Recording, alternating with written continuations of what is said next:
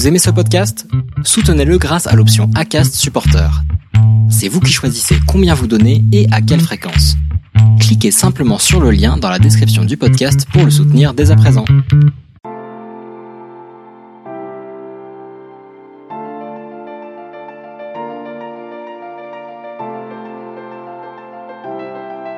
Quand tu regardes bien, en réalité, ce que les gens, ce que les gens veulent, c'est toujours la même chose. Ils veulent perdre un peu de poids, ils veulent être en forme, sentir bien. C'est ça que les gens veulent en réalité. Et puis t'as une toute petite partie où, qui veulent euh, superar, Se dépasser se surpasser.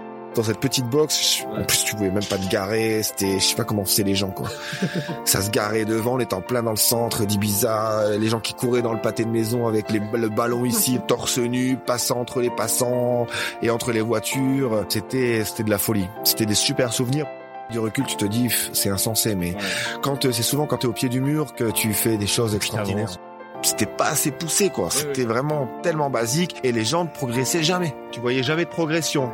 C'était comme si, tu vois, t'entraînais, les entraînements étaient faits à ce que ça te maintienne dans l'état de forme que tu avais, mais pas pour que tu progresses. La première box, elle a été créée par Glassman, le fondateur du CrossFit, qui a fait cette box en 74. Et il a construit sa première box à Santa Monica, Californie. Oh, Et donc ça s'appelle une box parce qu'il a, t'as pas besoin que de, des murs et des murs et d'un plafond construit. Donc t'as pas besoin de plus. Des murs, un plafond, voilà, t'es dans une boîte et tu t'entraînes. Donc c'est pour ça que ça s'appelle euh, une box finalement. On embarque immédiat avec Nicolas Raposa.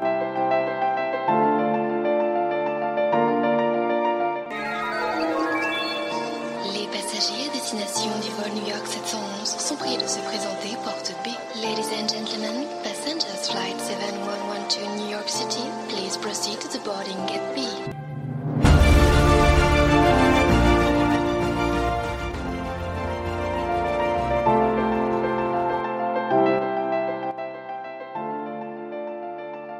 Et si l'entrepreneuriat était la dernière aventure du 21e siècle Quelle que soit l'activité, l'expérience reste la même.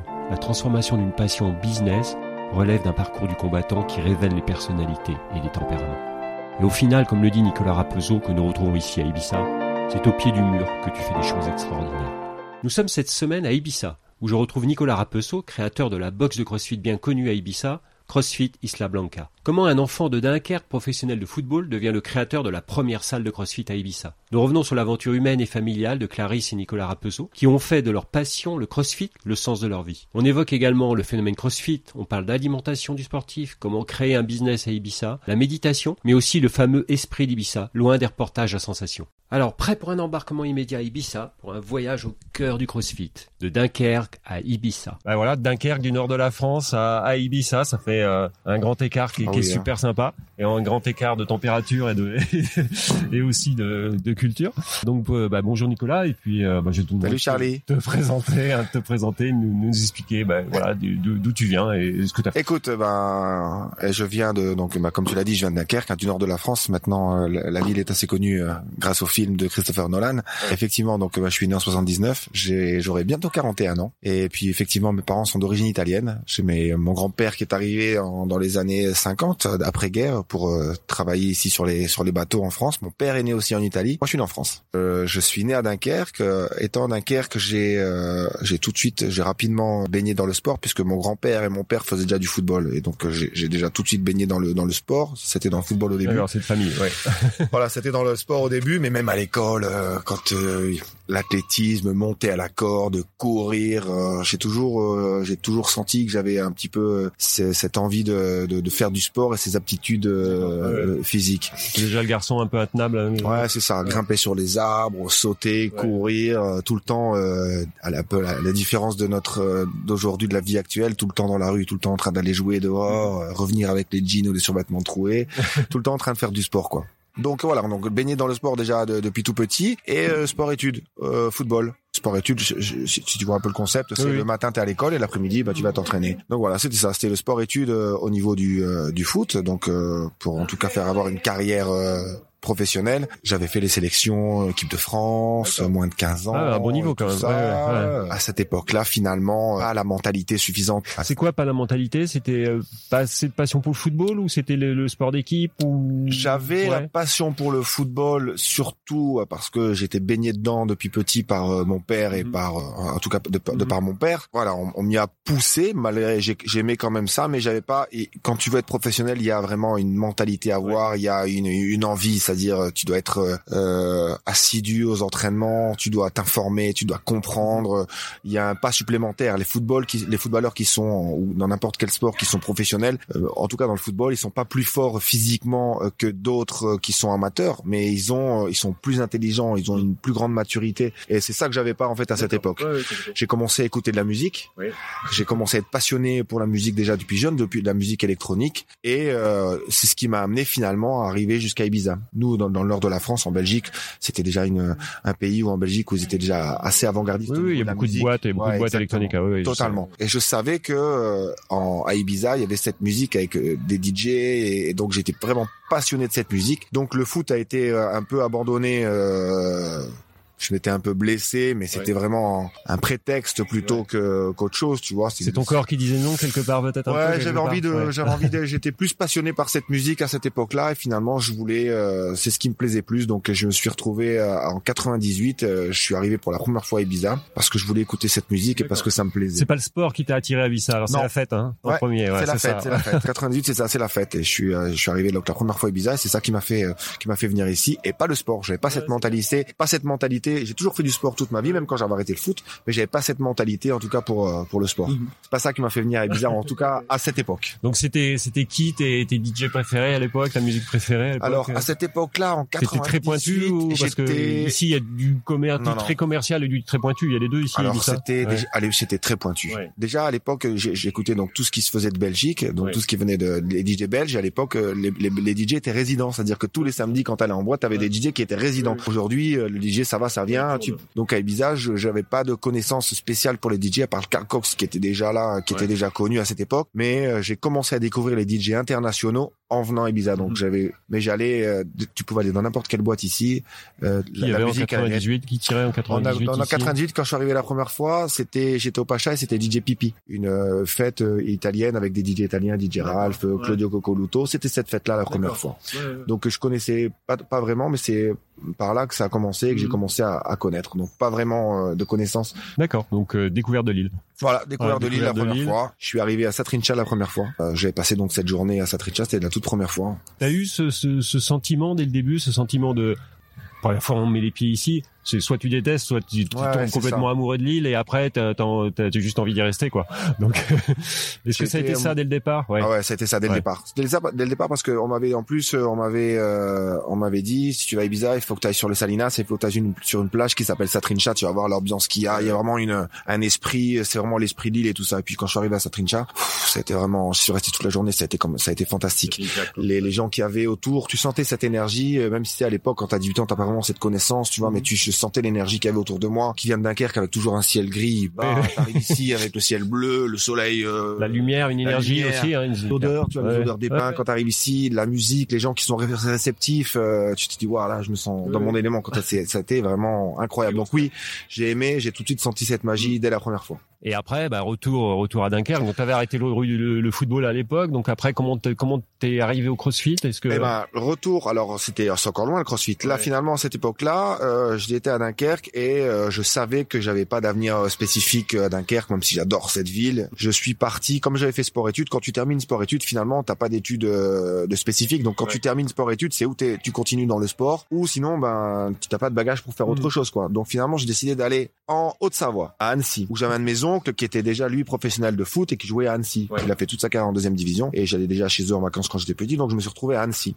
où j'ai commencé à travailler à Annecy. Il fallait que je trouve un travail, donc j'ai travaillé dans la restauration, Mhm.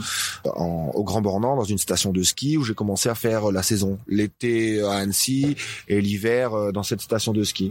Voilà, il fallait que je gagne de l'argent, j'avais 20 Mhm. ans et voilà, c'était ça au début. Donc ça, c'était dans les années 2000, 2001, 2002. Suite à ça, j'ai euh, par le biais de clients qui m'ont dit ah, tu devrais venir à Genève, tu vas voir Genève, c'est super, euh, tu devrais venir ici, ça te plairait et tout ça. Et finalement, ben je suis allé déposer des CV à Genève et puis euh, il y a une euh, des restaurants qui m'ont appelé qui s'appelait Movenpick à l'époque. C'était une chaîne de restaurants, ça existe toujours d'ailleurs. Ouais, ça existe toujours, ouais. Et qui m'ont qui m'ont contacté. Je suis arrivé en 2002. Je suis arrivé euh, en Suisse jusqu'en 2010. Et donc là, t'as fait huit ans là-bas et dans la restauration. Alors dans la restauration, j'ai travaillé dans les, dans, j'ai travaillé en boîte de nuit. Ouais.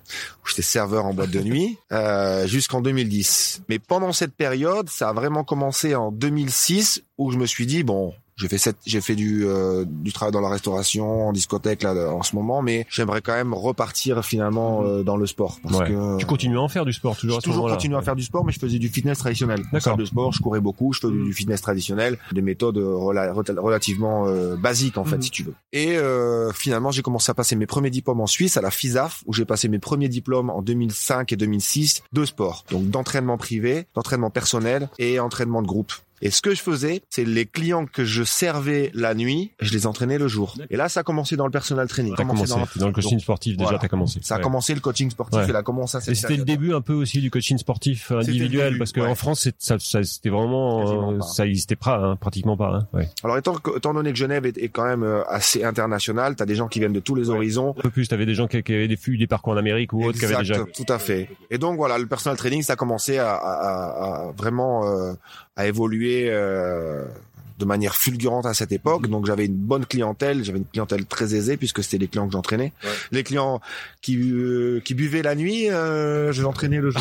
pour t'inspirer tu vois c'était ça en fait un petit peu le, le principe et au fil du temps dans 2007 2008 2009 je me suis vraiment éloigné éloigné éloigné du, monde de la, nuit, j'ai ouais. réduit parce que je travaillais toute la semaine j'ai réduit vraiment ce, ce travail de nuit pour euh, me focaliser dans la journée jusqu'au jour où en 2010 j'ai complètement arrêté et j'ai travaillé exclusivement dans un studio de personnel training à Genève où c'était vraiment que ça ça s'appelait l'appartement. De là, toujours essayer de, euh, il y a, y a YouTube qui a commencé à arriver depuis ces années-là et on a commencé à avoir être assez euh, présent sur Internet et j'ai commencé à rechercher tout le temps. J'ai ma femme qui m'a offert mon premier TRX. donc là t'avais t'as rencontré ta femme à Genève c'est ça? J'ai rencontré ma femme à Genève quand je suis parti de 2010, de- quand j'ai elle est suisse ta femme d'origine? elle est de Toulon. Et quand je suis parti en 2010, quand j'ai arrêté de, de travailler en discothèque en 2010, deux semaines plus tard, elle est arrivée. Elle venait, elle travaillait à Saint-Tropez. Elle est arrivée dans la dans la boîte où je travaillais moi. Donc on se connaissait pas, mais on s'est croisés, Oui, mais on se connaissait pas vraiment. Et donc on, on s'est connus ensuite nous ensuite euh, en 2011. C'est là où on s'est vraiment connus. On a fait un saut en parachute ensemble et c'est là où ça y est c'était le saut de l'amour quoi Ouais, exactement. et donc euh, voilà, donc euh, ce, j'ai je commençais donc à, à chercher toujours des entraînements euh, parce que je sentais que les entraînements que je proposais à mes clients, c'était les mêmes entraînements que tout le monde faisait. C'est toujours les mêmes circuits. Je voyais déjà quand tu allais dans les salles de sport, ben, dès que t'arrivais, on te donnait le même programme, on te faisait faire des exercices sur des machines, mais il y avait pas vraiment de suivi. C'était toujours les mêmes entraînements, c'était toujours les mêmes ouais répétitions. en gros à l'époque c'était c'était quoi? C'était t'avais des salles où t'avais pas forcément de suivi euh, individuel et puis t'avais les cours euh, t'avais les cours les de cours fitness quoi c'était les cours de fitness Voilà. de l'époque euh, des années des, ouais, des les 2000 ouais, amplifiés, c'est- ouais, ouais. steps, les machins. les Et cardio il y avait et- ouais. des cardio exactement où il y avait des, des entraînements euh, où il y avait moi je, je- je m'entraînais donc à Holmes Place c'était à Genève où je voyais les entraînements les entraîneurs qui s'entra- entraînaient en one to one mais c'était je voyais ça et je me disais mais moi par exemple euh, tu sentais qu'il y avait autre chose à faire en tout cas bah ouais c'était pas assez euh, Mm. C'était pas assez poussé quoi. C'était vraiment tellement basique et les gens ne progressaient jamais. Tu voyais jamais de progression. C'était comme si tu vois t'entraînais les, les entraînements étaient faits à ce que ça te maintienne dans l'état de forme que tu avais, mais pas pour que tu progresses. Tu vois, on te maintenait, Tu on te donnait un peu, mais l'illusion voilà, de, ouais, voilà, voilà. transpire un peu, ça me fait du bien, mais je vois pas vraiment de, de suivi. Donc j'étais tout le temps en train de m'intéresser, euh, tout le temps en train de m'intéresser à ces méthodes d'entraînement, et j'ai eu mon premier TRX. Donc ça m'a intéressé, ça venait des États-Unis, c'était TRX, les entraînements avec les sangles. Un jour, je suis tombé sur Internet, et c'est là où ça a été le déclencheur. Je suis tombé sur Internet sur la finale des Reebok CrossFit Games de 2011, et où j'ai vu euh, les gars qui faisaient des, euh, des ring muscle up, donc tu travailles de gymnastique, des overhead squats, c'était déjà deux mouvements que j'avais jamais vus. Quand tu fais du fitness traditionnel dans les salles de sport, tu vois les gens euh, faire des, des tu travailles de pec, des squats, euh, des élévations latérales, des tractions, mais tu vois jamais des gens passer par dessus des anneaux, combinés avec des overhead squats avec une barre au-dessus de la tête, c'est quelque chose que tu vois Où là on combinait parce que CrossFit quand même si si tu viens de nous expliquer mais on combine plein de disciplines quand même dans le dans le C'est. CrossFit. Hein. Euh, On va combiner du, du cardio, on va combiner de, de la muscu, on va combiner. euh, c'est un peu ça. C'est ça. Si, si tu nous expliques un on peu. le- combine le, dans le, principe, ouais. CrossFit euh, là où c'est intéressant, c'est que Craig Glassman, il a tout de suite compris la méthodologie, il a pris tous les éléments les, essentiels de chaque C'est discipline. le, le gourou, c'est le, C'est le gourou, ouais, il est du- vraiment- CrossFit, vraiment fort. ouais. Quand tu comprends euh, ce qu'il est, ce qu'il transmet, tu te rends compte que oui, la programmation elle est incroyable parce qu'il a pris tout ce qu'il y avait du meilleur de gymnastique, parce que dans dans, dans ce qui est le- les entraînements calisthéniques ou le- les entraînements du, poids corporel, tout ce qui est les tractions, euh, les pompes, les squats, les montées à la corde, c'est basique, tu vois, c'est c'est il y a pas mieux pour le pour fort pour euh, comment tu dis en français fort fortifier, fort comment tu dis parce que c'est Se renforcer, non? Se renforcer. Tu vois, des fois, je, je perds les mots, tu vois. J'allais dire fortalecer. Je confonds avec l'espagnol, tu vois. J'oublie les mots. Bah, pour renforcer le haut du corps, il n'y a pas mieux que la gymnastique. Donc, il a combiné la gymnastique, puis le conditionnement métabolique. Donc, le travail de cardio qui est vraiment essentiel, que ce soit de la corde à sauter, la course, euh, le rameur, du de la bicyclette. Il y a tous ces euh, éléments de conditionnement métabolique, de résistance cardiovasculaire. Et le lever de poids. Donc, euh, en tout cas, on est focalisé là sur l'haltérophilie, donc avec des mouvements olympiques. Et lever de poids, ça peut être, bah, comme tu le sais bien, hein, ça peut être soulever des, des sacs de sable, euh, euh, courir avec, courir avec un gilet lesté. Donc, il a combiné ces trois Les gros disciplines. pneus de camion, comme on dit. Les, trop- les pneus de camion, tu vois, voilà le travail de, de, strong, Ouais. de strongman, combiné gymnastique, conditionnement métabolique et euh, lever de poids. Ouais. Voilà, ces trois éléments-là. Tout est combiné dans le CrossFit. Et quand tu comprends, quand tu étudies, parce que moi j'ai vraiment compris quand j'ai commencé à étudier le level 1, quand j'ai commencé à étudier le level 1, c'est là où j'ai fait, euh, je me suis dit, waouh, Le level 1, c'est quoi? C'est le niveau niveau un euh, de niveau pour un. euh, à l'époque en 2014, Pour c'est le non, premier pour enseigner et pour pouvoir ouvrir ta box de CrossFit où tu as Parce vraiment là- toutes les connaissances. T'as pris, t'as pris donc la claque de, tu t'es dit voilà, ouais. ça c'est génial. Ouais, ouais. Et tu t'es dit tout de suite, c'est ce qu'il faut que je fasse, que j'ouvre une box et tout de suite tu t'es Euh, dit non, pas, pas, Ah. pas- je me suis pas dit tout de suite il faut que j'ouvre une box parce que même en 2014, je crois qu'il y avait une vingtaine de box en France, c'est vraiment, vraiment T'avais envie de créer ton ta boîte Oui. T'avais, t'avais cette envie-là Oui. ou- Ouais, quand même quelque part. dans ta Déjà en tête étant Ouais. prof de, en, en travaillant dans les, al- les salles de sport, je même même déjà je me voyais euh, être dans une salle de sport. Mais à l'époque, je me voyais dans une salle de fitness traditionnelle. Il n'y avait pas encore le- la box de CrossFit. Donc le projet tardait, tardait et ne s'est jamais fait parce que finalement, au fond de moi, c'est pas vraiment ce que je voulais puisque je me rendais compte que cette méthodologie, elle était dans les salles de sport. Je me suis dit, punaise, c'est ça, toujours la même chose, Ouais, pas c'était déceptif et ouais, complètement. Donc, Ouais.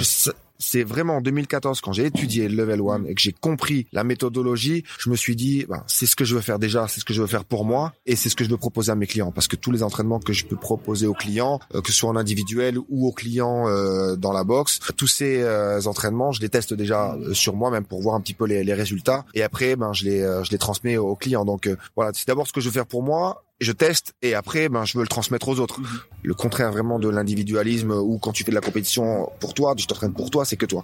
Là c'est vraiment et c'est pour ça que voilà, j'ai voulu euh, ouvrir cette box pour transmettre ces connaissances, cette passion. Donc là, Genève toujours? Donc euh, Genève Comment euh, t'arrives ici? T'as- t'as- 2011, ouais. Genève toujours et avec Clarisse, donc avec Ouais. ma femme, on vient en vacances. Je lui dis écoute, voilà, il faut que euh, Tu venais déjà tous les ans un petit je peu venais déjà depuis tout le temps, T'as tout, pas le temps, de tout le venir. temps pour la musique, Ouais, tout ouais. le temps, tout le temps. Ouais. J'adorais tout le temps venir pour la musique, jusqu'au moment où, comme je te dis, quand j'ai commencé à, laisser ce monde de la nuit et être plutôt dans le sport et dans la santé, ben je venais ici toujours exactement pour la musique, mais je m'intéressais plus alors là à la nature et à autre chose et à ce qu'il y avait euh, de On en différent. parlera tout à l'heure, mais c'est vrai que il y a cette réputation de l'île où on se dit voilà, on vient à Ibiza, c'est pour faire la fête et y a que la musique.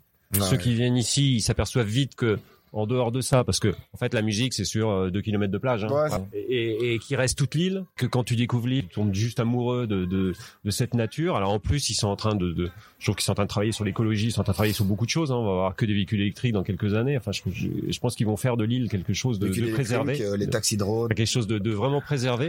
Et il y a ce besoin-là, mais il y a une découverte de l'île qui, qui, qui, qui est juste géniale, quoi, hein, quand on sort de, de, de cette partie-là et, et de cette image-là.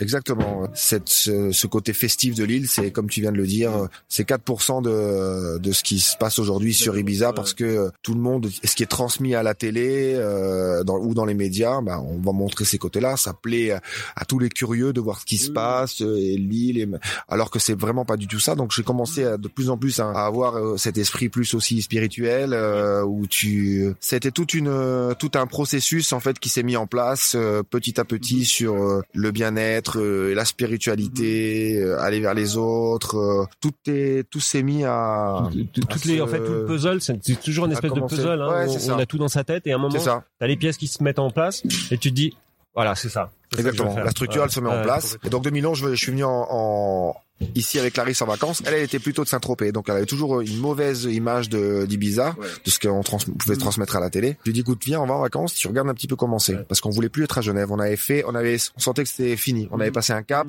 et on a senti qu'on devait partir. Donc on savait pas si on voulait aller dans le sud de la France ou si on voulait venir à Ibiza. J'avais jamais travaillé en France parce que j'avais toujours travaillé en Suisse finalement. Donc euh, je me suis dit non, je veux qu'on aille à Ibiza. Elle m'a dit ok, alors on y va. Elle était enceinte de notre premier fils, donc c'était en 2012. Donc on est venu ici à Ibiza en vacances. Donc je me suis quand même arrangé pour lui montrer les meilleurs endroits de l'île. Ici on est allé partout, on est à Formentera et tout ça. Donc elle est tout de suite tombée amoureuse. Elle a même, elle a rien vu de tout ce monde. On y a, on a, on n'a pas été. Donc euh, elle a rien vu de ce qui pouvait se passer ailleurs, tu vois. Donc euh, elle a Elle est tombée amoureuse aussi de l'île. Elle est tombée amoureuse Ouais. tout de suite aussi. Elle est tombée amoureuse tout de suite aussi. Elle m'a dit ok d'accord. Ok, d'accord. Donc C'est ça, d'accord. 2012, c'est ça. Alors si c'est ça, ok. Si c'est ça, ok. J'ai dit d'accord, donc euh, parfait. Et donc 2012 et 2013, janvier 2013, j'ai mon premier fils qui naît. Et mars 2013, on arrive à Ibiza. Là, quand vous étiez ici, vous êtes dit, il faut qu'on ouvre notre box ici.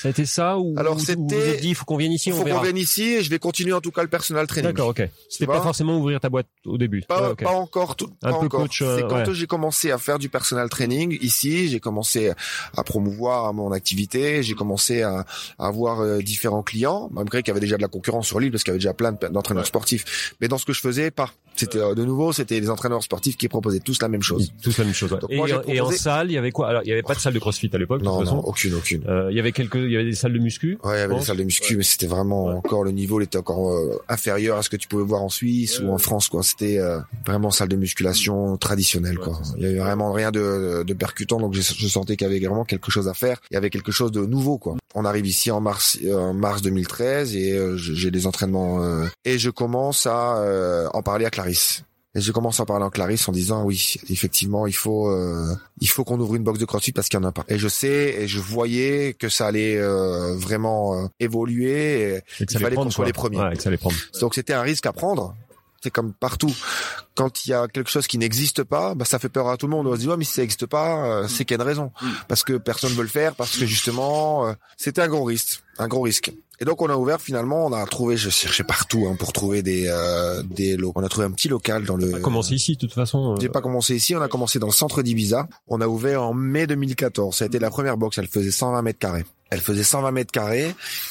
C'était fou parce que c'était tout petit, minuscule, mais je sais pas, je Et je suppose que vous avez tout fait tout seul au début. tout fait tout euh, seul avec mon deux. père. Il y a mon père qui est venu. Vous avez tout on fait. a quoi. tout peint. On a tout fait seul. Peint tout seul. Le sol, tu vois, ça c'est encore le sol. Tout le sol qui est là, c'est le sol de l'ancienne box. Donc euh, la peinture avec mon père, on a monté les barres. euh, c'était vraiment, on a pris du matériel. Tout le matériel que j'avais pris, c'était un matériel juste pour avoir euh, 10 clients. Il y avait 500 kilos de poids. Là, t'as Euh, investi comment à l'époque? Vous aviez des, des- un peu de- d'argent de côté? Euh, On avait un petit peu d'argent de côté de Genève, très peu, et quand on a, le jour où on a ouvert la box en 2014, le jour même où on a ouvert, ben on n'avait plus d'argent. Plus d'argent, ça veut dire Ouais. euh, plus rien. C'est-à-dire qu'aujourd'hui, il faut que ça rentre. Aujourd'hui, il faut qu'il y ait des Il inscriptions. faut du cash là. C'était vraiment un risque, surtout quand t'as, t'as- surtout quand t'as un enfant et Clarisse enceinte du deuxième. Ah, vous aimez le risque hein, tous les deux quand même. Quand tu- avec le recul, quand tu penses aujourd'hui avec du recul, tu te dis c'est insensé, mais quand euh, c'est souvent quand tu es au pied du mur que tu fais des choses extraordinaires. quoi. Donc, mais première ouverture de la box, premier premier premier jour. Là, euh, vous avez fait des prêts à l'époque ou non, non, non, aucun prêt, Non, rien du tout,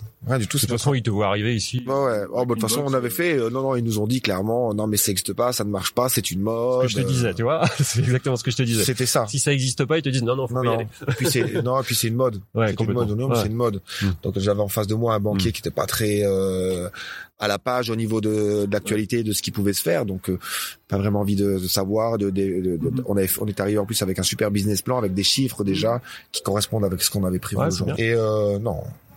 De banquier déjà, si encore j'avais, si encore on était tombé sur un banquier qui faisait du sport et qui aimait le sport et donc qui aurait pu être, tu vois, ça l'intéresse. Non, c'était pas du tout le cas. Donc euh, non, Ok. on est arrivé et rien du tout.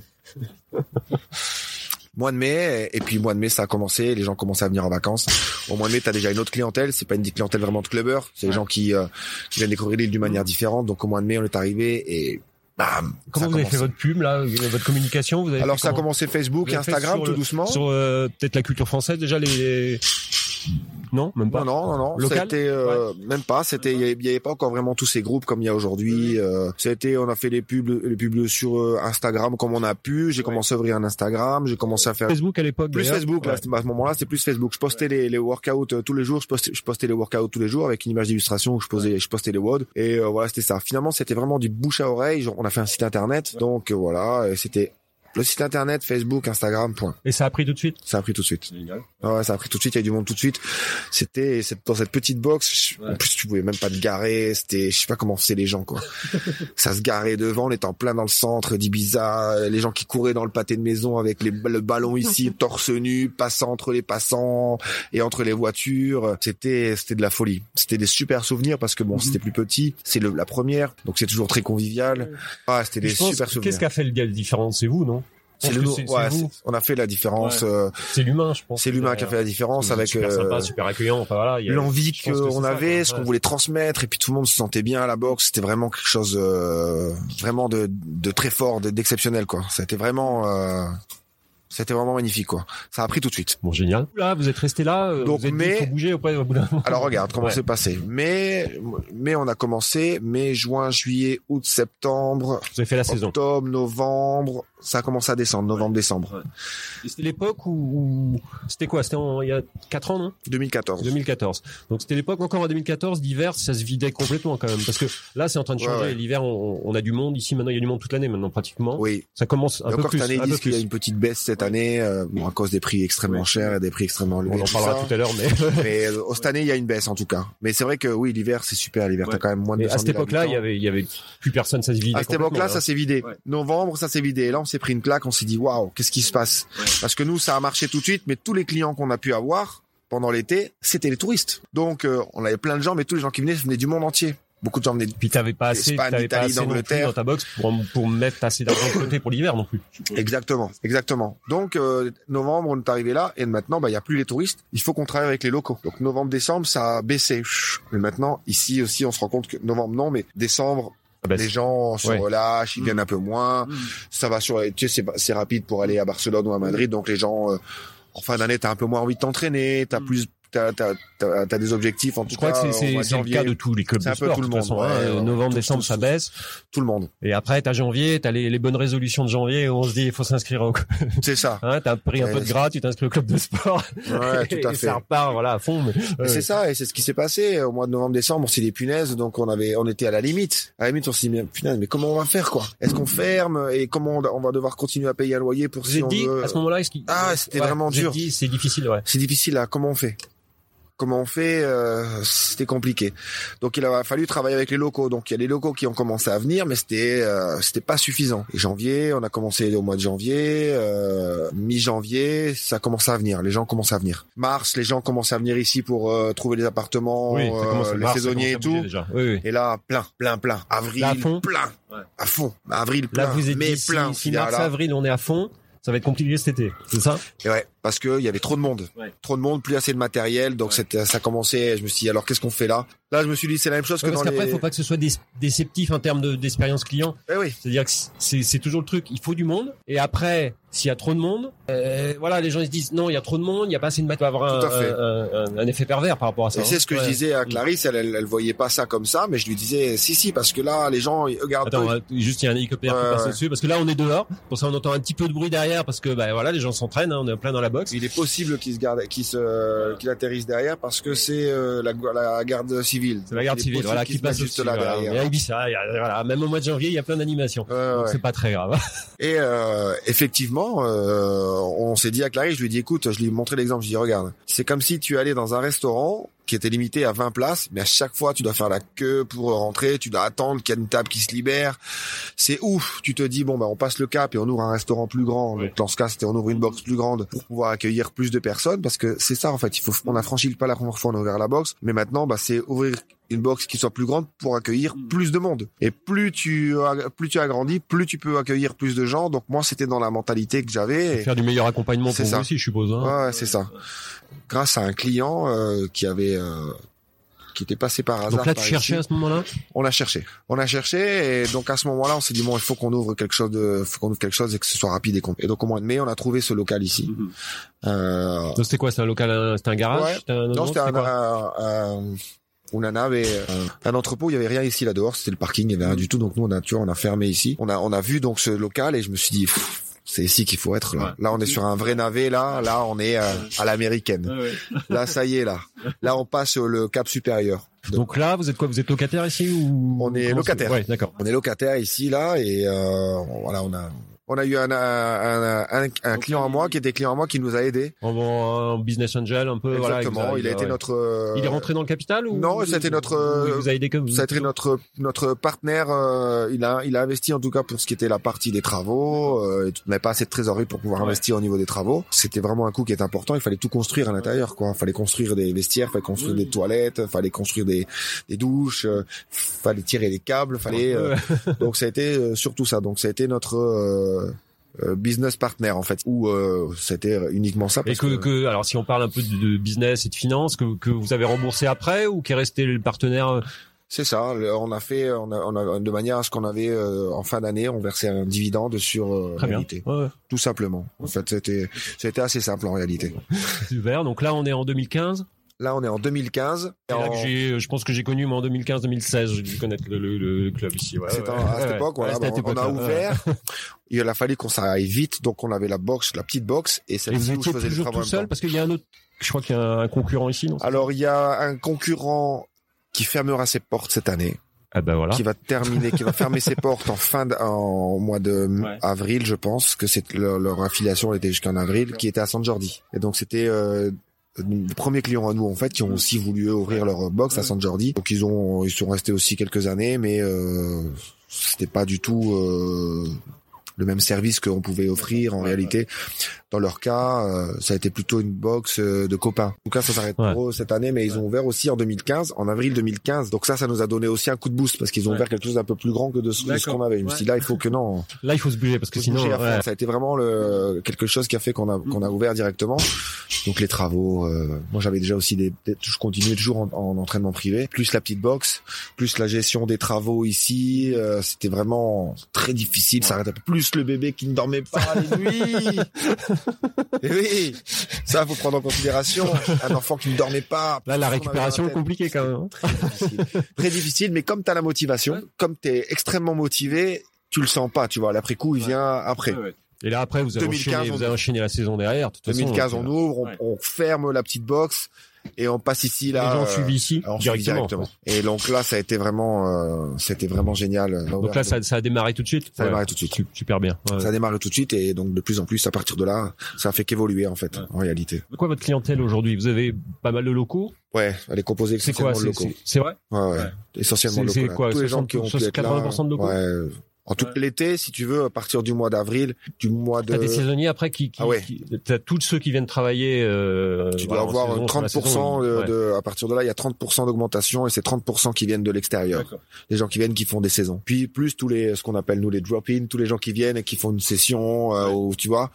Et des été, touristes, c'est que pas ça. trop. Si si, les Si vous en avez aussi l'été. Ah, Du coup, l'é- l'été ça monte. Avez- l'été ça monte. Ouais, c'est du ouais. touriste. Ouais, Ouais. beaucoup beaucoup beaucoup. Ça part en flèche là l'été. Ouais. Les gens viennent s'entraîner. euh, Et là, vous êtes euh, sur votre structure, vous êtes quoi? Toi, tu travailles avec ta femme toujours Ouais. ici. Toi, tu t'occupes du des cours et d'accompagnement. Tu fais toujours des, des cours individuels, non? Ouais, Ah, toujours, Oui, toujours, toujours. J'en ai fait encore ce matin. Euh, J'arrête pas d'en faire. Euh, Donc là, les- tu sélectionnes tes clients, je suppose, non? Ou- Je sélectionne les clients. ouais. Euh, En réalité, j'aimerais, j'aimerais sélectionner mes clients et j'aimerais avoir que des sportifs de haut niveau, Ouais. euh, parce que c'est dans, quand t'es coach, c'est ce que t'aimes, c'est entraîner des sportifs. Et ben, j'ai aussi des clients euh, qui veulent être en forme, qui veulent être.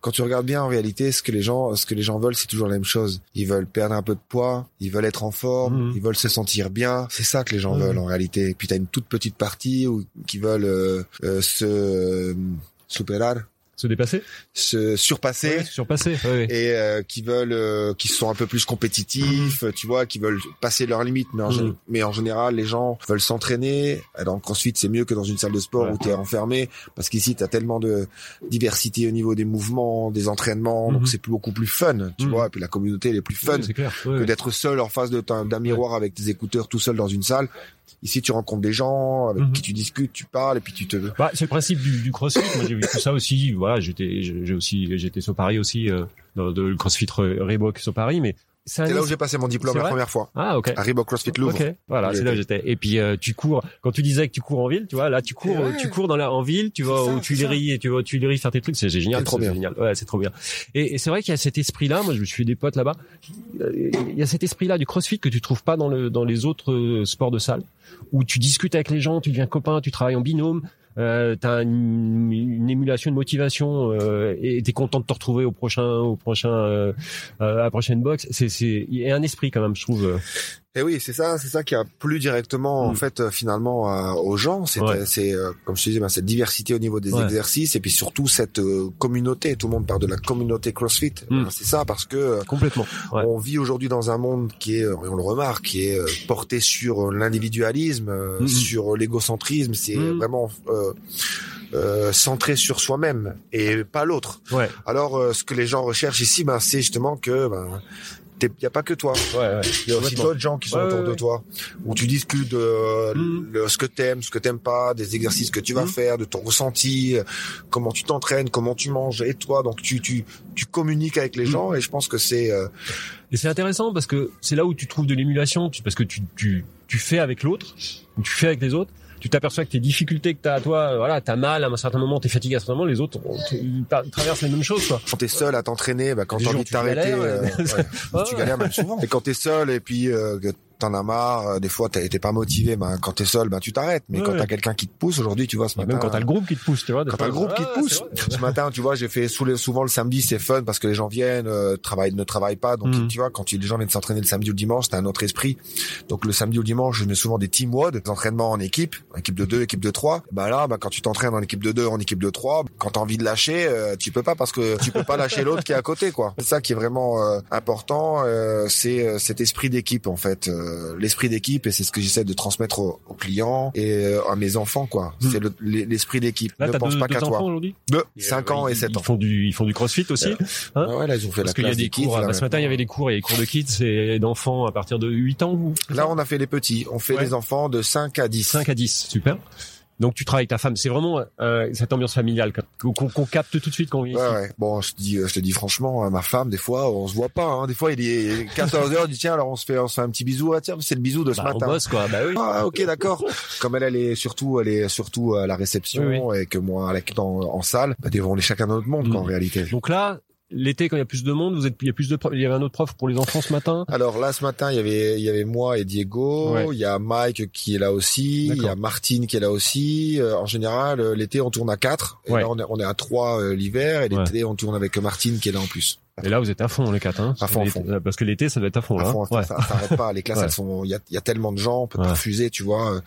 Il y a tellement de gens, donc euh, puis l'avantage c'est qu'on puisse, on a, on, on peut s'entraîner vraiment à l'intérieur, Ouais. en extérieur, donc Ouais. c'est super quoi. Les gens adorent ça. Donc là, l'extérieur, euh, l'été, c'est, ça chauffe un peu quand même l'après-midi? Ouais. Ça chauffe, hein. ça chauffe. L'après-midi, les gens, le matin, les le gens s'entraînent mais- pas. Ouais. L'après-midi non parce que c'est difficile. Ouais, Ah, c'est trop chaud. Ah aussi, ah, écoute, euh, t'as des gens, les gens du Nord, tu vois, les Anglais ou les Ils- gens ils du Nord, euh, oh, ils viennent dehors, hein. ça se met de la crème et puis ça s'entraîne dehors. Hein. Tu finis, t'es rose, tu vois.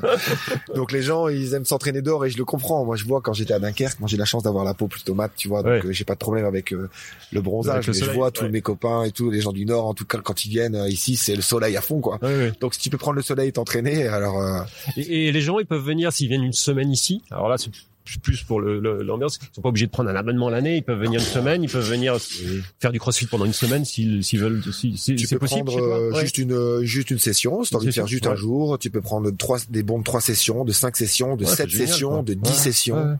Donc s'ils disent on peut faire une semaine ici, on peut on peut venir faire du crossfit le matin, on peut aller à la plage toute la journée, Oui, oui. on peut. En général, voilà. ils viennent le matin. Ouais, c'est ça. En général, les gens viennent le matin. euh, le matin, c'est surtout les, les, les touristes Mm. viennent le matin parce qu'après ils veulent être libres, ils veulent, Oui, oui. ils veulent avoir leur journée de libre. Et après, bah le matin, il y a 14h30 aussi. Mm. Et là, et le soir, parce qu'on même on est ouvert l'après-midi, donc il y a de, beaucoup de drop-in l'après-midi. Mm-hmm. Mais tu vois, c'est marrant parce que le matin, tu te regardes, je vais te donner un cas de figure. Le matin, les gens qui viennent, t'as le couple, et puis t'as le l'homme qui vient s'entraîner et la femme qui vient là où on est assis, tu vois. Qui D'accord. nous quitte ou qui est tranquille ici. Alors, on a un petit salon à l'extérieur. Voilà, et qui s'entraîne pas. Elle laisse son mari s'entraîner, tu vois, ou son con, son Oui, tu vois. Et ensuite, elle, ils partent à la plage, et ils font leur journée.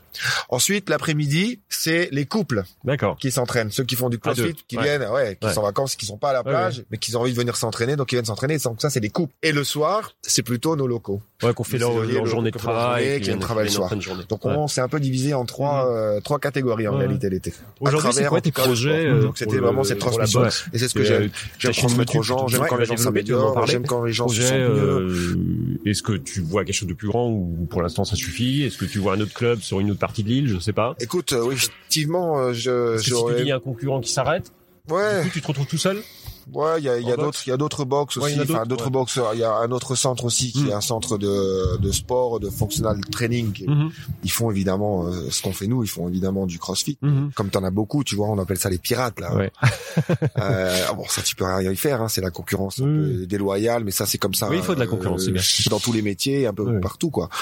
Et j'avais aussi dans l'idée de- d'avoir, euh, d'ouvrir quelque chose, par exemple, sur Santa Eulalia et San Antonio, pour Mm. avoir vraiment trois, les Ouais, villes parce que là, si, si, si on trace l'île un petit peu, on est, on est au sud de, on est au sud, au sud de l'île, hein, Ouais. à, la, à, à la, à la gauche à l'est de, de d'Evissa. Après, euh, après, il y a San Antonio qui est plus, euh, qui est plus euh, sur le, sur le nord, et Ouais. puis il y a qui est plus sur l'est. Exactement. On vivait à Santa Eulalia au début, quand Ouais. on avait la première box, on vivait à Santa Eulalia et c'est c'est cool pour Mm. vivre, c'est vraiment super sympa. Donc tu te Alors, dis pourquoi pas là-bas Pourquoi ou- pas là-bas. Maintenant, si on, on- là, on a, on a, on, on est, on était focalisé sur Santa Eulalia et San Antonio. On a vu quelque chose dans San Antonio. On va aller voir un petit peu ce qu'il en est. Mm. Il faut qu'on fasse une étude de marché, même si maintenant on a implanté depuis plusieurs années, Mhm. donc ça va être en tout cas beaucoup plus facile, Mhm. notamment vers les banques ou autre chose. Ce qui se passe, c'est que il nous faut un endroit où les gens puissent se garer. Mhm. Parce qu'on a des cours toutes les Ouais, heures, donc ouais. les gens puissent se garer. Il faut des hauteurs de plafond. Euh, il faut pas de pers- personne qui habite au-dessus, parce que ça vibre. On peut pas lâcher les barres. Tu Ouais, l'as bien ouais. vu à Paris, tu peux Oui, pas lâcher les Ouais, c'est toujours, un- c'est déjà compliqué. Alors, et les prix bien au-dessus de, de, de- de ce que ça vaut, tu vois. Je veux dire, c'est beaucoup trop cher, donc euh, c'est déjà un Et frein. carrément construire un hangar ou acheter, construire?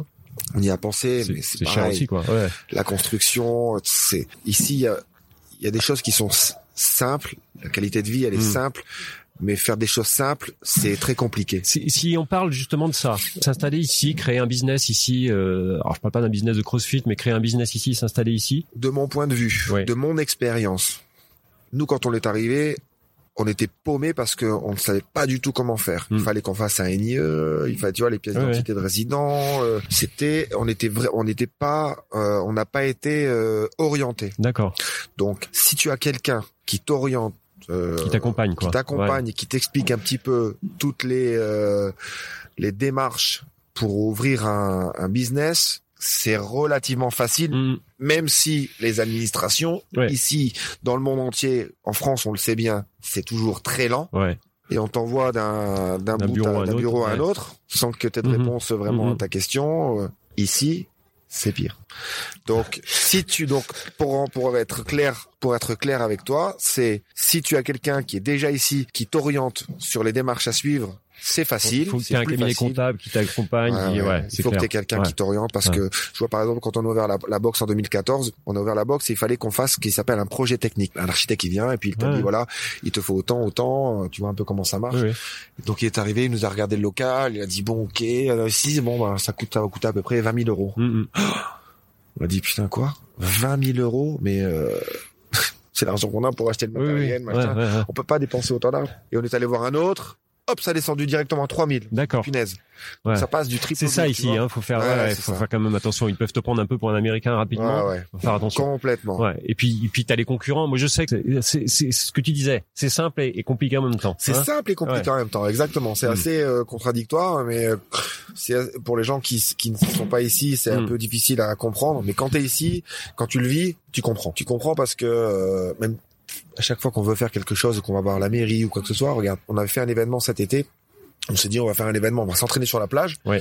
et on va nettoyer la plage. Donc euh, tous les gens sont venus, les, les gens sont venus s'entraîner, les clients sont venus, ils sont venus avec leurs enfants. Eh ben, on a dû aller faire une demande à la mairie pour savoir si c'était possible de nettoyer la plage D'accord. Une bonne, tu vas faire une bonne action, une oui, bonne oui. action. Et euh, alors on était là, et t'étais à l'accueil, et la fille, tu lui poses une question, elle savait pas, et alors, finalement c'est eux qui nous ont prêté les gants et les plastiques, mais il faut aller à certaines heures. Sur un endroit en pleine journée, sur un endroit où il y avait des gens. Nous, on voulait, on voulait aller sur des endroits où, où les plages, elles étaient plus ou moins sales, pas où les Oui. plages où il y avait déjà un ramassage qui avait été, été fait le Oui, matin. bien sûr. Oui. Tu vois? Donc, des choses simples, c'est compliqué. C'était des fois, c'est aberrant. Et ce que je trouve, ce que je trouve ici à Ibiza, c'est que des fois, c'est aberrant. Quoi. Tu comprends pas. Donc oui. C'est compliqué, euh, il faut avoir les connaissances, il faut avoir des gens qui sont déjà là. Il faut avoir connaissance, t'oriente. il faut connaître les rouages quand même. Ouais, ouais, c'est. Euh, Oui, oui, T'as quand même quelques familles qui détiennent, euh, qui, qui détiennent euh, pas mal de choses ici. C'est ça. Euh, si on parle du monde de la nuit, du monde des restaurants, t'as en gros une ou deux familles qui, qui Bah, le détiennent. monde de la nuit, le Hein monde des restaurants, le monde de la construction, le Ouais. monde de la, de la- de la- de- des villas, de Ouais. tout ça. Oui, mais moi je le vois pas trop puisque c'est pas un milieu dans lequel ça, je suis à l'extérieur. Sur le sport, c'est vrai que t'as pas été embêté dans ce domaine-là, ça c'est clair. Ta passion, toi aujourd'hui, c'est ça, c'est c'est c'est c'est le CrossFit, c'est l'entrepreneuriat aussi quand même, parce qu'on sent que t'as envie de faire des choses Ouais, ouais, c'est le crossfit. développer. Vraiment, le, le, le Mm. crossfit, c'est vraiment ce que j'aime. Mm. Euh, j'aime transmettre vraiment cet entraînement aux gens. Ouais. Je transmets le, le sport à, à mes enfants. Mm-hmm. Euh, c'est vraiment, euh, voilà, c'est vraiment ce que j'aime. Et c'est ce que j'ai toujours aimé. Tu sais, on dit toujours que, on dit toujours que dans la vie, euh, on, on est tous là et on a une mission de vie. Mm. Et euh, j'ai rencontré quelqu'un un jour, une personne très spirituelle et avec qui on a échangé et euh, et C'était qui m'a dit. C'était euh, quelqu'un de connu ou? Non, non, c'était euh, c'était quelqu'un, euh, c'était une, une personne ici, euh, c'était une Qui personne qui venait de Belgique, qui m'a inspiré, en tout cas sur la spiritualité Mhm. et tout. On a tous une action de vie, on est tous ici pour quelque chose, et Mhm. moi, en tout cas, le mien, ça a été, c'était euh, de de protecteur. Ouais. J'ai toujours aimé protéger les gens, Ouais. et dans la dans cette euh, dans cet aspect de protection, bah, c'était de d'aider les gens. Mhm. Donc je les ai aidés à travers en tout cas le sport. Mhm. Donc c'était vraiment cette transmission. Ouais. Et c'est ce que j'aime. J'aime transmettre aux gens, j'aime quand les gens s'améliorent, j'aime quand les gens se sentent mieux. Euh, donc euh, voilà, c'est pour ça que je Mhm. me suis dirigé dans ce dans ce dans ce sport quoi, plutôt dans la prévention que dans Mhm. la répression, Non, c'est bien, super, tu vois? c'est génial. Euh, donc ta chaîne YouTube, on parlait de YouTube, c'est c'est un peu de. Ouais. Tu, tu tu faisais des publications, tu fais des publications sur Je YouTube faisais un des publications Ouais. tous les jours, donc euh, tous les jours. euh, Mais là, t'aimerais aller un peu plus loin. Là, plus loin, là. J'ai vraiment passé le, euh, franchi le cap parce c'est la continuité de toutes ces années, c'est toute l'expérience que j'ai pu accumuler au, euh, au fur et à mesure. Puis c'est en, en- en parlant aussi avec d'autres gens qui ont mon âge, qui ont la même situation, c'est-à-dire qui ont un travail, qui ont des enfants, qui veulent continuer à s'entraîner, qui veulent continuer à être en forme. Et moi, je me suis rendu compte sur moi-même que j'avais j'avais toujours des douleurs. euh, Mhm. et j'ai un petit peu à l'épaule. Jamais des douleurs parce que tu te blesses, parce qu'un mouvement est mal exécuté, mais c'est toujours des douleurs parce que tu as une surcharge de travail Mhm. tu fais tout, une surcharge Ouais. de travail et je parle dans le travail physique, tu Mhm. vois, dans l'entraînement et que t'as pas le repos nécessaire. Donc euh, je me suis dit euh, je veux plus m'entraîner de la même manière et j'ai vu autour de moi aussi plein d'athlètes professionnels qui participaient aux Mhm. games avant, Mhm. qui ont euh, plus de la trentaine ou qui ont la quarantaine, ils Quand changé 40 leur ans, tu commences, ouais, Eh ouais, oui. tu commences à. Ton entraînement, il doit changer. Oui, c'est clair. Ton entraînement, alors on, on continue toujours avec la haute intensité Mhm. qui est vraiment le cœur du CrossFit où tu exercices, des- mouvements euh, avec une bonne mécanique, une bonne technique, mais exécutés rapidement parce qu'on sait que c'est vraiment l'intensité qui donne les résultats. Et en même temps, t'écoutes ton Plus corps, de qualité. T'écoutes ton corps quand même. tu vois. Il y a un Exactement. moment, tu te dis, euh, je- Tout à fait. Donc plus qualité, plus que Ouais. plus qualitatif, tu vois. Donc c'est-à-dire, euh, je veux faire une chaîne YouTube où je vais continuer à faire mes entraînements. Je veux montrer aux autres comment une personne de 40 ans, Mhm. bientôt 41, 41, s'entraîne, tu vois. Ah, tu les fais pas. Au mois d'avril, ouais, ça va, merci. hein.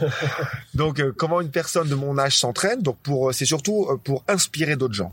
Donc, c'était vraiment cette chaîne, elle va être focalisée sur inspirer d'autres gens, montrer comment un athlète de mon âge s'entraîne quand à une box de CrossFit à gérer, des enfants, Mm. une famille, et de manière intelligente et avec un temps de- d'une heure d'entraînement. Donc, c'est des vidéos. Où Comment tu ça. fais pour euh, alors on te retrouvera sur euh, tu vas la lancer quand ta chaîne? Je pense euh, le lancer vraiment euh, au mois d'avril pour Ok. mes 41 ans. Elle va être partagée sur Instagram, sur Ouais. Internet, sur ma page Internet, sur IGTV. Bon, on partagera on partagera aussi sur le sur le podcast Donc voilà, les ce sera à, cette- à ce moment-là où ce sera où je- ce sera des programmes d'entraînement en fait. Quand tu disais euh, c'est quoi ta journée type? Parce que publies sur Instagram, on voit, hein, t'es avec ta famille, avec tes enfants, euh, Voilà. vous mettez en avant. Il y a le club, il y a tes entraînements, tu fais aussi de la compétition, euh, toi, euh, au niveau international. Comment t'arrives à gérer tout ça? C'est quoi ta journée type, toi? Alors ma journée type, je me je me lève le matin à 7h moins le quart. Je déjeune tranquillement. C'est rythmé euh, Ouais, je me C'est lève tranquillement. quand même, ouais. Toujours, là- euh, Ouais. toujours pareil. Ouais. Sauf le jeudi où je jeudi je travaille pas du tout. Je me dédicace, j'emmène mes enfants, j'emmène les enfants à l'école, je vais les chercher, je reste avec eux toute la journée. En, je me- C'est le vraiment le jour où je la suis à eux totalement. Mais après, de toute façon, ici, c'est ouvert toute la semaine. c'est C'est la samedi, dimanche. samedi, dimanche. Et les coachs sont là, ils savent. Le, jeudi, je suis Hmm. pas là. T'as une alimentation spécifique, toi? Euh, j'ai pas une alimentation spécifique. Vous le voyez pas, mais il y a quand même, un, quand même une, un, corps d'athlète. je risque d'en décevoir plus C'est d'un. vrai? À part en période de compétition où j'a- où j'augmente mon apport calorique, Ouais. parce que j'augmente, donc où j'ai besoin de plus d'énergie. Sinon, en réalité, je mange, euh, j'essaie de, manger de la qualité. Petit déjeuner le matin, je mange trois fois par jour les trois repas principaux. Et sinon, entre deux, ben, je vais manger des fruits, euh, manger un, un- un petit shaker de protéines Mhm. entre deux. Mais Tu fais euh, attention à ton alimentation quand même sur. euh, Je fais attention à 80%. Mais si 80% de ton temps, l'alimentation, elle est bien faite, je mange une pizza chaque semaine, toutes les semaines, je mange des pizzas. Ouais. Euh, je, je- je mange, si c'est pas tous les jours, tu vois. Mhm. Donc, euh, ouais, tous les samedis, je passe d'ailleurs, samedi, là. Ce soir, tu vois, par exemple, on va manger des pizzas. Tu vois, donc, je T'as pas supprimé la viande de ton alimentation? Non, je l'ai pas supprimé. J'ai essayé. t'es pas sur cette. euh, J'ai essayé de le faire. Je je je je me je m'intéresse au Mm. au au vegan, je m'intéresse aux végétariens, je m'intéresse euh, au régime céto Ouais. euh, avec vraiment beaucoup de Mm. une ouverture d'esprit pour essayer de comprendre. Et il y a plein de points Mm. intéressants qui sont extrêmement intéressants. Après, j'ai déjà essayé de supprimer la viande. J'ai Ouais. déjà essayé plein de choses. Je comprends le concept. Je Mhm. comprends les gens qui pas prônent. mais pas- ouais, J'en éprouve je pas le. Ouais. besoin, en tout cas personnellement. J'ai des plein de gens autour de Mhm. moi qui sont véganes ou végétariens Mhm. et je comprends leur Mhm. euh, leur démarche euh, envers les animaux. Euh, quand tu regardes un peu aujourd'hui, t'es quand même t'es informé sur les, ça, les abattoirs, sur Exactement. les- la- la- voilà, sur le, traitement des animaux. je suis d'accord avec toi. Ouais. C'est pour ça, comme je te disais, que je, je me Ouais. mets à la place, je me mets à ta place, Ouais, je me mets à la place des gens qui, Mhm. qui ont cette démarche et je les comprends totalement. Mhm. Et j'ai essayé de le faire aussi. Après, je suis pas non plus un grand fan de viande. Tu vois, la Oui, oui. viande que je mange ici, ben c'est de la viande, c'est de la viande, c'est ce qu'on appelle du pollo, euh, pollo paillès. Oui, oui. C'est de la viande qui vient d'ici. Elle, est, elle est, elle est différente, tu vois, de Mhm. ce que tu peux voir dans les abattoirs ou autre chose. La viande rouge, eh ben, j'essaie de manger aussi de la, de la viande. J'en mange de temps en temps, de qualité, mais c'est surtout de la viande blanche et des œufs que je mange. Ouais, en ouais. tout cas, dans l'apport de protéines, soja, viande blanche, Ouais, œufs. Donc, je suis pas un gros fanat de viande. Encore que tout, tout ce qu'on voit, les abattoirs et tout Mhm. ça, il y a, il y, a, y, a, il y a deux reportages sur Netflix qui sont intéressants. C'est The Game Changer qui est sur le, tu l'as vu celui-là. Et il y en a aussi un autre qui est intéressant. Il faut que tu vois parce que c'est totalement l'inverse de Game Changer qui s'appelle The Magic Pill Je l'ai pas vu celui-là. Ouais, ouais. Trop intéressant parce que Ouais. c'est sûr aussi sur le régime cétogène. Il te parle aussi que l'homme, qu'est-ce qu'il a besoin? On a besoin du gras. C'est les légumes, euh, les noix, les noisettes. Oui, euh, et mais par contre, on, on supprime les hydrates. Supprime le tout sucre. Le sucre. Le sucre carrément. industriel. Sucre Ouais, industriel complètement supprimé. Ouais. C'est le principe de la du Mm. cétogène, que ton corps est sur un état Ouais, de cétose, que le carburant de ton organisme c'est plus les hydrates, Mm, mm. le glucose, mais c'est- au bout d'un moment, bah, ton corps il, a- il prend euh, ce qu'il va avoir besoin comme énergie, bah, ça Ouais, va être ouais. le gras. Ton corps se met au bout de quelques semaines en état de cétose. Et c'est sur ce, ce reportage-là, The Magic Pill, il est vraiment intéressant, je te conseille de regarder. C'est Ouais. l'inverse de l'autre. Tu te dis, punaise, tu vas écouter ce report, tu vas regarder ce Ouais. reportage, tu vas dire, punaise, je comprends. Moi, quand je l'ai vu, là, j'ai vu il y a quelques mois, je dis, putain, j'arrête, j'arrête la viande. Après, tu regardes l'autre, il te prône le contraire. Où tu dis, ah, punaise. Alors, Je crois qu'il faut trouver ce qui te correspond. Ouais, c'est ça. hein, je pense que c'est c'est ça. pour ça. Il faut trouver ce qui te correspond et jamais dans l'excès. Et les apports de protéines, qu'est-ce que tu penses des apports de protéines, des, des, des poudres de protéines? Parce que là aussi, euh, t'as du haut de gamme et on sait que dans certaines poudres de protéines pour la musculation, Ouais, ouais. c'est carrément c'est c'est de la, de la protéine d'abattoir. Quoi. Enfin, Ouais, c'est c'est- très mauvaise qualité, de très mauvaise qualité. Je pense de ça. Et vous en vendez vous aussi Non, j'en vends pas. Vous en vendez pas ici. J'en vends pas. Et puis, je vais te dire, hein, je suis jamais vraiment, tu vois, là, j'ai pris, euh, ce que j'ai pris là, c'est de la farine d'avoine. D'accord. Donc de la Mm. farine d'avoine avec euh, du avec euh, de l'eau. Ça a été vraiment euh, pour avoir après l'entraînement pour être tout de suite pour éviter le catabolisme. Mm. J'ai- Je, je bois ça là, tu vois, c'est de la farine d'avoine donc Ouais. c'est rapide, c'est du sucre rapide Mm. euh, où je recharge mon stock de glycogène, tu vois. Donc c'est ce que je prends après l'entraînement. Je suis jamais vraiment assidu avec les protéines ou avec Ouais. les compléments alimentaires. J'oublie de les prendre, les protéines et tout ça. Donc euh, sauf quand je suis en compétition, j'arrive à l'être pendant un mois ou deux, mais Mm. sinon je préfère plutôt avoir un apport protéiné euh, de par l'alimentation. Mais les poudres de protéines, effectivement, tu as des poudres de protéines qui sont de haut niveau, comme la whey, euh, ou tu as de la poudre de protéines euh, qui est de la poudre. Une, une- une- si toi tu, tu manges moins de, je te Ouais. conseille de la, de la Sun Warrior, Mhm. pour pas dire la marque. Euh, c'est une dire. protéine, euh, c'est une protéine qui s'appelle Sun Warrior. Elle est assez chère, mais c'est de la protéine de haute qualité, Ouais. quoi. C'est de la protéine Mais de. sinon, les, euh, les autres poudres, quand même, c'est quand même à fuir, quand même. C'est quand même, c'est quand même à fuir, effectivement. Par contre, ce que je prends, ce que j'adore prendre, ce qui me fait vraiment, vraiment du bien, Ouais. ce que je prends, euh, j'essaie d'être régulé là-dessus, c'est la créatine. Je prends toujours 5 grammes avant l'entraînement, 5 grammes après l'entraînement. C'est vraiment, quand tu te renseignes, quand tu, c'est vraiment un excellent complément alimentaire. Tu te sens beaucoup mieux. C'est la créatine, créatine et acide aminé. C'est vraiment les deux compléments alimentaires. Ouais. Et les oméga 3. Ça, j'en ai trois. Les oméga 3, j'en prends. Ça, ça, ouais. Oméga 3, oméga ouais. 3, eh ben, oméga Ouais. 3 de, d'huile de lin, pas de poisson. Donc, oméga 3, Mhm. acide aminé essentiel, BCA et euh, le- la créatine. C'est vraiment ce Mhm. ce que je prends et euh, je me sens bien. Mais des fois, j'oublie et j'en prends plus. Donc là, ta journée, Je prépare le workout parce que maintenant, j'ai décidé de le faire au jour au jour. Comme ça, avant, Ouais. je faisais, je préparais toute une semaine entière. Maintenant, je me lève et c'est avec. euh, alors le workout pour les gens qui connaissent pas, c'est le, C'est- le plan de la journée. Ouais. euh, voilà, C'est l'entraînement du jour. C'est l'entraînement du jour. Voilà. Workout on, of the on a day. l'habitude des, des box, on arrive et on a le workout Le du WOD. dia, euh, du- Workout du of jour. the day. Ouais. Je dis du dia, mais of the day. Ah oui. je mélange les. Et je prépare mon WOD tranquillement. Et après, t'attaques ici. C'est 8h ici le début Après, ça 8h30? commence à 8h30. Mais t'es plus euh, tôt peut-être, non? Comment C'est 8h30. plutôt ici, c'est 8h30 de toute 8h30 façon le premier Ok. WOD, ouais. Ok. 8h30, euh, à 8h je suis à la boxe. Alors des fois j'amène les enfants à l'école et je Mhm. viens à la boxe à 9h30, Mhm. ça dépend quand c'est mon tour. Mhm. Et on donne les premières classes. euh, Ta femme a fait des cours aussi? Non, non, non, elle fait euh, elle fait la réception et puis elle fait tout le travail que j'aime la pas faire boutique. quoi. Et la boutique, elle fait toute la comptabilité, cette partie que que je ne fais pas, tu vois. Et, Et, voilà. là, après. Et après, midi euh, 30, toute la je m'entraîne. À midi 30, je commence mon entraînement. Euh, entraînement, 14h, 14h, 14h30, je mange. Et souvent, j'ai des euh, personal training juste après. Mm. Et ensuite, sur le rythme espagnol, ouais, manges à après, 2h30 quoi. bah oui. Ouais, c'est ça. Ouais. au, au, au grand désarroi de ma femme qui euh, qui n'accepte pas de manger si tard. Euh, effectivement, donc nous, euh, voilà, midi, euh, non, ça n'existe pas. Donc on mange Ok. 14h30, 15h, effectivement. Donc après, je donne un, un cours privé. Ouais. Après le cours privé, je vais dans ma petite salle que j'ai ici. Et ça, c'est important que tu le saches. Je vais dans ma petite salle et là, je vais méditer. D'accord.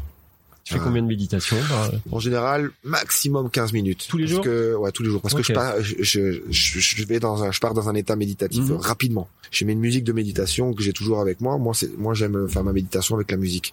Donc, je mets des musiques. Tu fais pas le euh, matin, tu fais plutôt Non, au je fais milieu pas de le la matin. journée. Le matin, avant de me lever, je fais des respirations. Du Mm. 4, 7, 8 pendant Mm. plusieurs minutes. T'inspires 4 secondes, tu bloques 7 secondes Mm. et tu expires 8. Mhm. Jusqu'à temps que je sens que euh, je me sens bien et j'arrête, j'écoute mon Ok. corps. Et l'après-midi, je me mets dans la petite salle, je mets ma musique de méditation, donc c'est vraiment des sons, des vibrations. Et en quelques minutes, euh, pff, je suis parti. Génial. Et euh, je me, je me réveille, Ouais. je me réveille, j'ai l'impression que, alors que t'es dans un état méditatif, donc t'es pas vraiment dans Mhm. un état de sommeil ni dans un Mhm. état de conscience. Puis dès que je sors, qu'il y a les coachs qui sont là ou d'autres, euh, mais attends, tu viens de, tu viens de rentrer, t'as déjà fini? Moi, j'ai l'impression d'avoir passé euh, Ouais. Et là, vous finissez à quelle heure la journée 5h30. Alors moi, en général, je fais des classes 5h30, 6h30, 7h30. Je reste là. Et après, c'est 7h, euh, 7h30, 20h. Après, je rentre à la maison. Et après, là, je suis avec ma femme. Après, L'importance de la famille. Que Eh oui, ouais, cet équilibre, il est vraiment Ouais, primordial. Ouais. Et voilà, ma journée type, elle est comme ça, quoi. Si t'avais, euh, pour finir, si t'avais euh, une inspiration, je sais pas, des gens qui te inspiraient, c'est c'est quoi Alors, dans les, bon, alors, dans les gens qui m'ont inspiré, en premier lieu, ça a été, euh, Anthony Robbins, en tout Ouais. Sur le développement personnel, euh, Krishnamurti. Ouais. Dans le, cet indien, tu vois, avec ses, sur la connaissance de soi, les paroles, enfin, tu vois, il y a tellement de, euh, de choses intéressantes. La programme, la PNL, la programmation neurolinguistique, euh, Vadim Zeland, Mhm. qui est un physicien quantique russe qui a fait des livres sur le transurfing, Mhm. qui m'a vraiment extrêmement inspiré, en tout cas sur euh, le monde d'aujourd'hui, sur l'espace des variantes. Donc voilà, Anthony Robbins, Vadim Zeland, Ouais. Krishnamurti, euh, Miguel Ruiz, euh, qui a fait le, Los Cuatro Acuerdos, les Mhm. quatre accords Ouais. Toltec, qui est vraiment un si haut livre que je lis toujours, même je l'ai depuis des années, mais souvent je reviens à le lire C'est de bien d'y nouveau. revenir. Ouais, c'est vrai. Parce que c'est vraiment une bible ce Mhm, livre, et il est vraiment incroyable. Et puis euh, j'ai des livres que je regarde là dans le- sur la programmation neurolinguistique et les performances sportives. Oh, tu- Mais la PNL, ouais. tu vois, comme tu comme euh, quand j'ai commencé le premier bouquin de PNL, le premier que j'ai lu, bah, ça a été la PNL pour les nuls. le premier livre que j'ai lu. Et après ça a été euh, ça a été euh, le pouvoir de l'intention d'Anthony Robbins. Ouais, c'est bon. Ça a été celui-ci. Et celui que j'utilise toujours encore aujourd'hui, c'est un livre qui date de 98, qui s'appelle PNL et performance sportive. Et, euh, c'est celui qui m'inspire toujours parce que tellement pointu, c'est Ouais, tellement ouais, d'actualité. Et puis dans le sport, tu vois, moi je le vois dans le sport, le, le comportement corporel de mes clients, dans le sp- Mhm. tout quoi pour la préparation physique, pour la préparation mentale. Voilà, c'est ce qui m'inspire. Et, et si t'as jamais lu euh, Vadim, Vadim Zeland, tu le transurfing, le premier s'appelle plongeais l'espace des variantes. Vais me plonger là-dedans. Fantastique. Bon, mais on a fait un super épisode. On a dépassé largement l'heure, mais voilà. Ouais, tu vois, on a- moi, je t'ai dit que je parlais beaucoup, hein. Ouais, mais Je t'avais prévenu, On a hein. abordé plein de choses et c'est c'est vraiment génial. Bah, écoute, je te remercie. euh, je te remercie, Nico, et puis euh, et puis voilà, bonne route. Bon, Et merci puis- à et toi, puis hein. venez ici sur l'île et puis euh, venez euh, au CrossFit Isla Blanca. euh, vous pouvez débarquer comme ça et Nico vous accueillera Ah sans ouais, aucun problème. Avec plaisir, Voilà. on vous attend, Ouais, euh, que ce soit les francophones ou tout le monde, Ouais, euh, on vous attend à bras ouais, toutes ouverts. les et- langues sont accueillies ici. Ouais, ouais, y a pas de problème. On parle toutes les langues. ouais, génial. Bon, merci à toi. Merci à toi. Embarquement immédiat est maintenant terminé. J'espère que cet épisode vous aura plu et inspiré, que ce soit pour vos projets actuels ou futurs. L'émission a été réalisée par une équipe qui m'entoure. Je remercie Maïté pour ses reportages photos, son rencontres, sa patience, nos équipes de post-production. Merci à Daniel Murgui-Thomas et la boîte à images pour ses précieux conseils. Abonnez-vous et retrouvez toutes les notes de l'épisode, les références de l'invité sur le site embarquement immédiat, tout attaché, du 6, podcast.com. Vous pouvez me joindre sur les réseaux sociaux, je réponds à tous. Maintenant, si vous aimez notre podcast, la meilleure façon de nous soutenir est de mettre 5 étoiles et un commentaire sur Apple Podcasts, iTunes et les autres plateformes d'écoute. C'est très important pour nous. À très bientôt pour un nouvel épisode. Et n'oubliez pas, l'impossible n'existe que parce que nous n'essayons pas de le rendre possible. Mike Cord.